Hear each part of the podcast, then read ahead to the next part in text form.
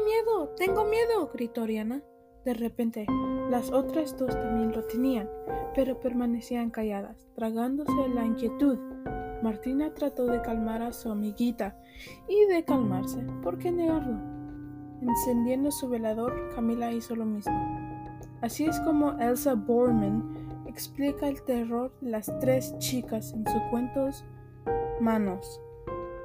Me llamo Melody soy una estudiante de sexto grado en la, Escuela Intermedia de Hoover. Bienvenidos a un nuevo podcast de reseñas literarias de pan mojado.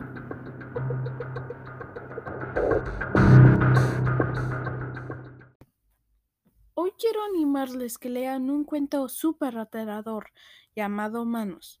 Puedes encontrar este cuento en el libro Socorro 12 cuentos para caerse de miedo, escrito por Elsa Borman, una autora argentina.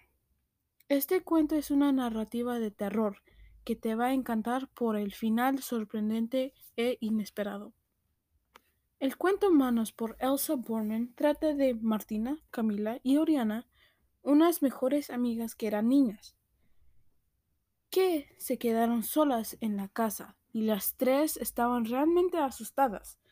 Al principio, la abuela de Martina se puso mal, que tenían que llevarla al hospital.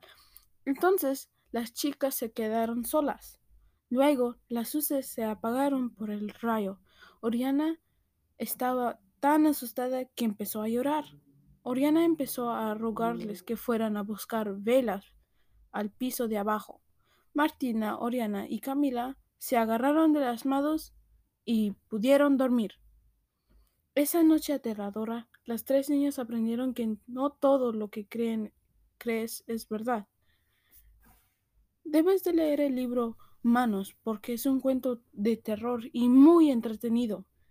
Puedes sentir el terror de las tres chicas, Marta, Camila y Oriana. Al principio todo era normal hasta que esa noche espantosa ocurrió. Tienes que leer hasta el final para darte cuenta de lo que pasó después de esa noche de terror.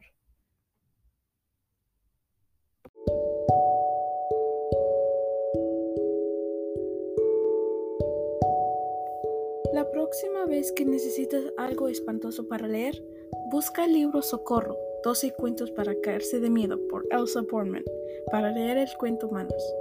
Me llamo Melody y acaban de escuchar mi primera reseña literaria en el podcast de Pan Mojado.